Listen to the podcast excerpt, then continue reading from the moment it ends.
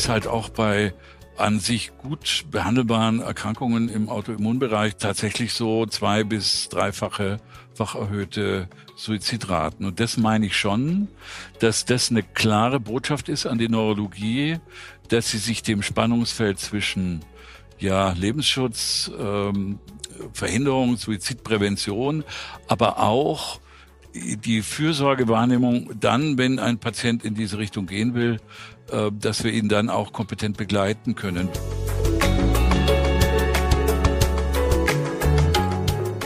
Das war die Stimme von Frank Erbgut, mit dem ich mich heute über das Ringen über die Reform der Sterbehilfe in Deutschland unterhalten werde. Und damit begrüße ich Sie zu einer neuen Folge unseres Podcasts Nervennahrung, dem Podcast von Neurologen für Neurologen. Mein Name ist Matthias Meurer, ich bin Chefarzt der Neurologischen Klinik am Klinikum Würzburg Mitte und zusammen mit meinem Kollegen Sven Meuth, dem Direktor der Neurologischen Universitätsklinik Düsseldorf, moderiere ich diesen Podcast zu spannenden und aktuellen Themen in der klinischen Neurologie. Im Februar 2020 hat das Bundesverfassungsgericht den seit 2015 bestehenden Paragraphen 217 im Strafgesetzbuch, der die geschäftsmäßige Förderung der Selbsttötung unter Strafe stellt, gekippt. Geschäftsmäßig meint ein auf Wiederholung angelegtes, organisiertes und gewinnorientiertes Handeln von Personen und wer dagegen verstößt, dem drohen oder drohten bis zu drei Jahre Gefängnis. Das Bundesverfassungsgericht hat dieses Verbot jetzt für nichtig erklärt und betont, dass die Freiheit, sich das Leben zu nehmen, als Ausdruck des Rechts auf selbstbestimmtes Sterben auch die Freiheit umfasse, und ich zitiere hier, hierfür bei Dritten Hilfe zu suchen und Hilfe, soweit sie angeboten wird, auch in Anspruch zu nehmen. Seit dieser Entscheidung des Bundesverfassungsgerichts im Jahr 2020 ringen die Abgeordneten im Deutschen Bundestag um eine Reform der Suizidhilfe und versuchen, das vom BVG festgestellte Recht auf Selbstbestimmung in Einklang mit der Problematik zu bringen, dass Selbstbestimmung nicht vorausgesetzt werden kann und es daher bestimmte Schutzkonzepte benötigt. Rechtssicherheit bei diesem Thema ist aber vor allem für die Berufsgruppe der Ärzte von großer Bedeutung und insbesondere für Neurologen, die eine Vielzahl von schwerwiegenden, aber auch den freien Willen beeinträchtigten Kranken betreuen, von großem Interesse und daher auch eine eigene Podcast-Folge wert. Ja, und ich freue mich, dass ich mich heute über dieses wichtige Thema mit Frank Erbgut unterhalten kann. Professor Frank Erbgut muss man eigentlich in der Neurologie-Szene nicht mehr vorstellen. Er hat lange Jahre die Neurologie eines der größten kommunalen Häuser in Deutschland, das Klinikum Nürnberg, geleitet und ist zurzeit Präsident der Deutschen Hirnstiftung, die sich in Forschung und Versorgung für das Wohl von Neurologiepatienten einsetzt. Einer der Schwerpunkte von Frank Erbgut war und ist die neurologische Intensivmedizin, die häufig mit den Grenzbereichen des menschlichen Lebens konfrontiert ist. Aufgrund seiner großen klinischen Erfahrung bezieht Frank Erbgut auch immer wieder sehr dezidiert Stellung zu ethischen Fragen, die in diesen Grenzbereichen aufkommen. Nicht nur als medizinischer Gutachter, sondern auch als Referent, der sich durch klare Worte auszeichnet. Ich könnte mir daher keinen besseren Gesprächspartner zum Thema Suizidhilfe vorstellen als ihn und freue mich, ihn heute zu Gast zu haben. Ja, lieber Frank, zunächst mal herzlich willkommen und, und vielen, vielen Dank, dass du da bist und sich für diese Podcast-Folge zur Verfügung gestellt hast. Sehr gerne. Ja, wir wollten uns heute über Sterbehilfe, das Sterbehilfegesetz, was auf dem Weg ist, unterhalten. Im Jahr 2020 hat ja das Bundesverfassungsgericht im Paragraphen 217 Strafgesetzbuch gekippt, der gewerbsmäßige Förderung der Suizidhilfe unter Strafe stellt. Und seither ringt der Bundestag ja um eine Neufassung dieses Gesetzes und tut sich scheinbar sichtbar schwer. Könntest du uns vielleicht nochmal erläutern, was bisher passiert ist, wie der Stand der Dinge ist und, und auch warum das so lange dauert? Ja, zunächst äh, ist es ja so, dass dieses, dieser Kippvorgang des Bundesverfassungsgerichts einen Paragraphen gekippt hat, der noch nicht so sehr alt war. Der hatte gerade mal eine Lebensdauer von äh, fünf Jahren. Er war ja erst im Jahr 2015 vom Bundestag so eingeführt worden. Und was hat er gemacht? Er hat die Assistenz, also die Hilfe zur Selbsttötung unter schon weitgehend äh, Umständen, nämlich der sogenannten geschäftsmäßigen Förderung, unter Strafe gestellt. Das war ja vorher überhaupt nicht der Fall. Das hat auch eine gewisse Rechtslogik, weil die Suizidhandlung oder der Suizidversuch selbst ja nicht strafbar war und auch ist fragt man sich, wie logisch kann es eigentlich sein, die Hilfe zu einer, zu einer nicht straffähigen Haupttat dann unter Strafe zu stellen. Also das war so ein bisschen komisch. Hatte auch, eine, will ich sagen, ein bisschen eine Tragik, weil eigentlich wollte Herr Hinze diesen nicht bestehenden Zustand, der aber trotzdem kaum zur Anwendung kam, verbessern für Menschen, die Assistit äh, Suizidhilfe nachgesucht haben. Herr Hinze war selber krank und das Ganze ging aber dann nach hinten los mit diesem etwas handwerklich verunglückten Paragraphen. So, wir sind also salopp gesprochen jetzt wieder so weit wie vor 2015. Es gibt also keine strafrechtliche Bedrohung der Assistenz zum Suizid. Das heißt, also im Moment eigentlich Grauzone, aber man versucht ja ähm, doch ja, irgendwie jetzt eine Regelung herbeizuführen oder zumindest. Ja, also das Bundesverfassungsgericht hat ja gesagt, ihr könnt, lieber Staat, wenn ihr sagt, ihr habt auch die Aufgabe des Lebensschutzes, was ja stimmt, der Staat äh, hat aus dem äh, Grundrecht auf Leben natürlich auch eine Schutzmöglichkeit, Pflicht. Äh, ihr könnt es gesetzlich regeln, die Umstände. Das war der Auftrag. Er hat immer betont im Tenor des, de, dieses Urteil des Bundesverfassungsgerichts, dass man damit aber nicht äh, sozusagen Hürden aufbauen sollte, die dieses Grundrecht äh, sozusagen schwerer erringbar machen. Also es ist eine Art Schutzidee gewesen und dem haben sich ursprünglich drei Gesetzentwürfe gewidmet. Ähm, ich kann sie kurz auf, nur ganz grob charakterisieren. Einer sticht heraus, das ist der von äh, Lars Castellucci von der SPD, weil der doch wieder das Ganze im Strafrecht versenkt, wo Juristen sagen, das ist eigentlich fast so ähnlich wie vorher und hätte keine Chance beim Bundesverfassungsgericht.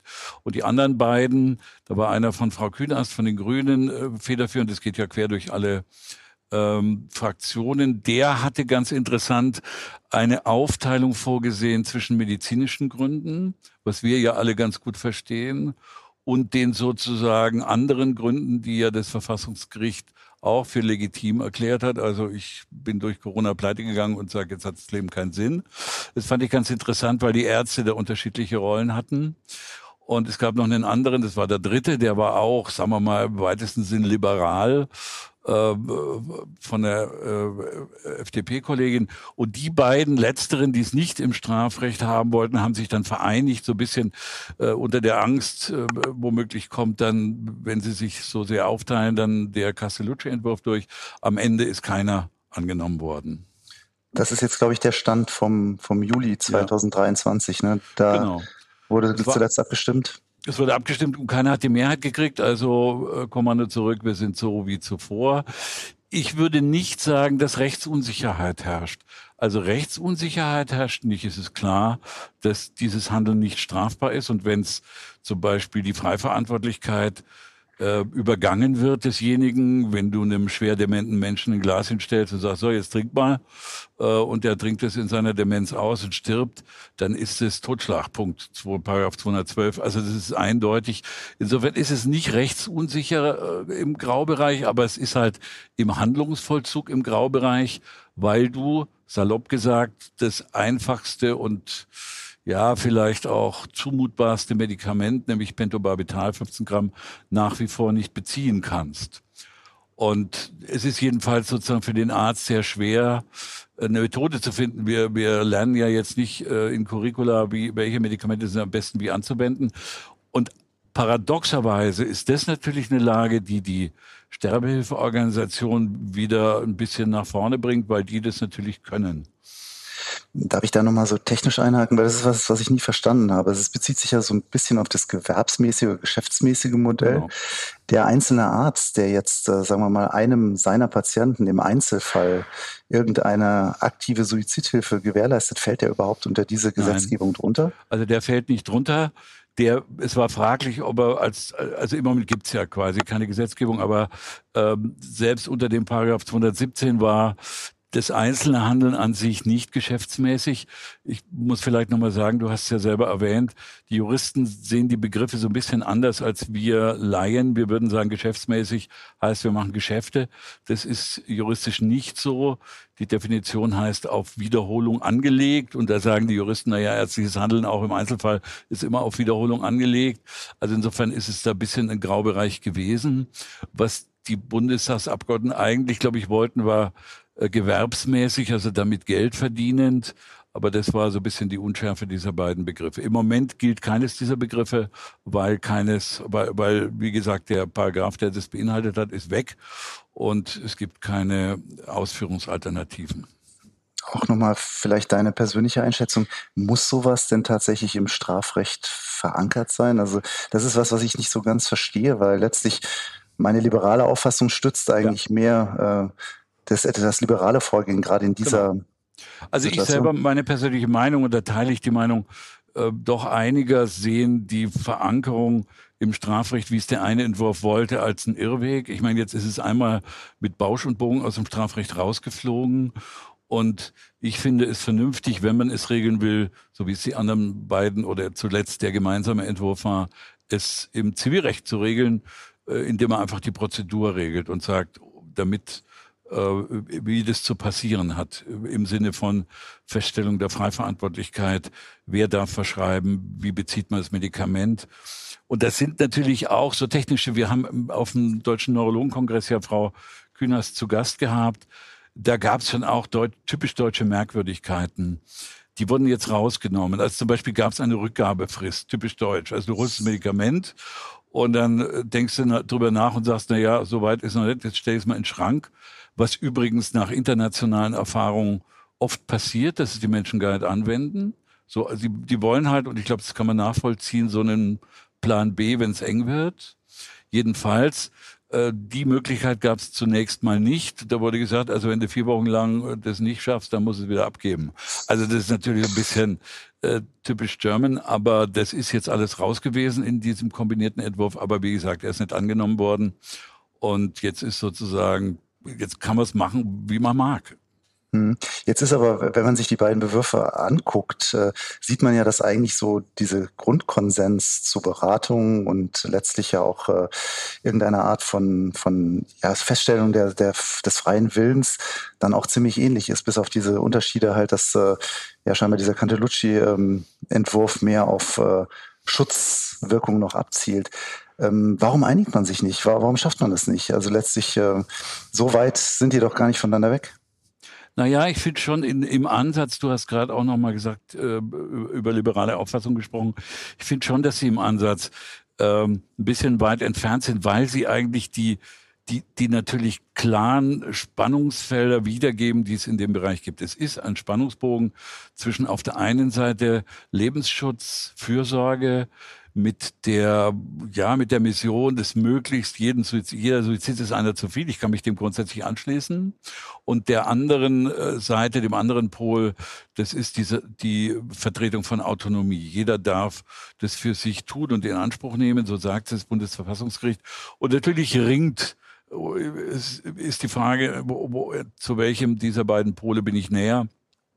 Und da sind die beiden Entwürfe schon in ihrer Betonung oder ihrem Akzent schon auseinander. Also in dem Castellucci-Entwurf muss sie sich zweimal beraten lassen. Und es ist, es, es wird sozusagen, du wirst ja aus, aus einer Strafbarkeit dann freundlicherweise entlassen.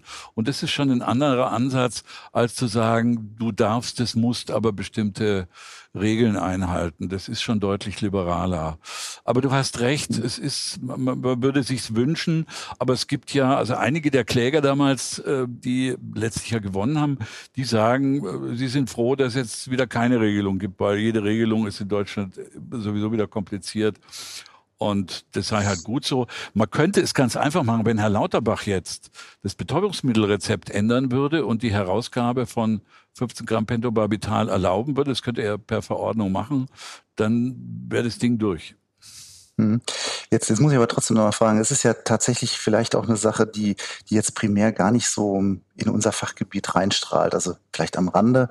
Äh, warum sollten wir uns dafür interessieren? Wir hatten es ja kurz vorher mal angesprochen, du hast ja auch klare persönliche Argumente da genannt, warum das wahrscheinlich schon für uns sehr, sehr wichtig und auch entscheidend ist, dass es da Regelungen gibt. Ja, du hast recht. Auf den ersten Blick würde man sagen, was hat die Neurologie damit zu tun? Wir wissen aber, ich glaube, jeder, wenn er mal kritisch nachdenkt über manche Patientenschicksale, da gab es Menschen, die sich suizidiert haben wegen ihrer neurologischen Erkrankung. Äh, bei ALS äh, wird es ja häufiger auch mal thematisiert. Aber klare wissenschaftliche Daten aus den skandinavischen Registern zeigen, dass eine neurologische Krankheit die Wahrscheinlichkeit eines Suizids, eines Vollendeten, um den Faktor oder auch der Versuche um den Faktor drei bis fünf ungefähr erhöht. Und jetzt sind da Krankheiten dabei, da würden wir sagen, na ja, das hätten wir uns gedacht. Also neurodegenerativ, ALS, Huntington, Parkinson, Ähm, aber es ist halt auch bei an sich gut behandelbaren Erkrankungen im Autoimmunbereich, zum Beispiel Myasthenie und äh, MS, tatsächlich so zwei bis dreifache fach erhöhte Suizidraten. Und das meine ich schon, dass das eine klare Botschaft ist an die Neurologie, dass sie sich dem Spannungsfeld zwischen ja, Lebensschutz, ähm, Verhinderung, Suizidprävention, aber auch die Fürsorgewahrnehmung dann, wenn ein Patient in diese Richtung gehen will, äh, dass wir ihn dann auch kompetent begleiten können, wo, wo immer, in welche Richtung immer das hingeht. Aber wir müssen uns auch ein bisschen darum kümmern, meine ich. Hm. Jetzt hat mich aber gewundert, also obwohl wir ja tatsächlich da eine gewisse Rolle spielen, auch die Erkrankungen, ich sag mal, bespielen, um die es geht, tauchen wir ja da nicht besonders äh, prominent auf. Im Gegenteil, wo ich so ein bisschen drüber gestolpert bin, ist die Sache Psychiater oder Psychotherapeut für die Beratung, wo ich jetzt sagen muss, ähm, das ja. sind ja nun zwei vollkommen unterschiedliche Sachen, die da angesprochen werden. Du hast völlig recht, das steht auch in einem Positionspapier. Also wir würden ja fordern und tun es auch, dass zumindest, wenn so eine Regelung kommt, der Fachmann für die Krankheit äh, mit im Boot ist, die Freiverantwortlichkeit würde ich fast mal sagen, die kann der fast sogar mitentscheiden, äh, im neurologischen Bereich allemal. Ähm, ich meine, wir, wir machen, wir brechen ja auch sonst im klinischen Alltag kein Gutachten vom Zaun, wenn sich jemand weigert, was weiß ich, der hat eine kleine SHB und hat ein riesen Aneurysma und du sagst, lass mal das Aneurysma jetzt klippen oder keulen und der sagt, nee, mache ich nicht, und, und er begründet es so leidlich, sagt, nee, ich will nicht, dass mein, in meinem Kopf rumgemacht wird. Da machst du ja auch kein Gutachten, ob der jetzt frei verantwortlich ist. Du beurteilst es, sagst, Mai, klärst ihn auf und dann ist es so, dann ist es sein Wille. Also kurzum, ähm, die Neurologie sollte dort, oder das ist schon nie, natürlich nicht ausgeschlossen im Gesetz, dort, wo es ihre Krankheiten betrifft, mit an Bord sein. Also könnte man sicherlich sagen, an der praktischen Umsetzung könnte man sicherlich auch noch genau. einigermaßen feilen. Jetzt wird ja immer so mit dem Argument gespielt, also man braucht das vielleicht überhaupt nicht eine Regelung, weil wir haben ja die Palliativmedizin und man müsste nur die Palliativmedizin stärken, um dieses Problem zu lösen. Kann man das so stehen lassen? Das ist das Argument der Kirchen, was häufig kommt. Also die sagen wir mal so, ist es nie falsch, die Palliativmedizin zu stärken. Die, äh, aber sagen wir mal, jetzt, das klingt jetzt polemisch immer so ein bisschen Nutznießer alle dieser Debatten sind und sagen, man müsse nur die Palliativmedizin noch weiter stärken, dann würde das nicht passieren. Ein Argument darunter ist für die Neurologen relevant. Die ganzen Regularien der Palliativmedizin sind für neurologische Patienten äußerst ungünstig, weil die Krankheitsverläufe anders sind. Da gibt's ja Fristen und Wiederaufnahmemöglichkeiten. Also ich sag's mal salopp, wenn du Pech hast, fliegst du mit einer neurologischen Krankheit wieder raus. Ähm, da gibt's schon Hürden die, da kann man sicher was verbessern. Es bleibt aber schlichtweg so, dass, und das, da sind die Zahlen ziemlich eindeutig, dass so um die fünf, manchen Untersuchungen zehn Prozent der Palliativpatienten sagen, ja, ist gut, aber es reicht nicht oder ich will den Prozess nicht. Also ich hatte neulich, das ist vielleicht auch, es klingt fast ein bisschen zynisch, aber ich hatte eine Patientin, die war, die hat eine Multisystematrophie und leidet auch ein bisschen an ihren Schluckstörungen, ist aber eine begeisterte äh, Gourmetfrau, die alle Sterne-Restaurants äh, in Mittelfranken schon abgefreut hat, mehrfach. Und die sagt, wissen Sie, ich weiß beim Palliativmedizin und er hat mir Sterbefasten empfohlen. Das finde ich jetzt für mich irgendwie ungeeignet, weil das irgendwie meine letzte Freude ist. Und ich möchte einfach nachdenken über so einen Weg. Und natürlich habe ich mit der geredet, dass es äh, Möglichkeiten gibt, es anders zu machen, aber sowas muss man schon auch ernst nehmen. Hm. Ein, eine Sache möchte ich ganz gerne noch besprechen, weil ich die tatsächlich ein ganz, ja, sagen wir mal, valides Gegenargument noch finde. Da wird ja gesagt, wenn man sowas regelt, also letztlich auch die gewerbsmäßige, geschäftsmäßige Sterbehilfe, baut man natürlich unter Umständen gesellschaftlichen Druck auf in Richtung vulnerable Gruppen. Also man kennt es ja von seinen Eltern, die sagen, wir wollen euch nicht zur Last fallen. Ist das eine Gefahr, die du siehst oder kann man die? Das ist ja äh, grundsätzlich schon dieses Argument auch des Slippery Slopes, also gibt es da Dammbrüche.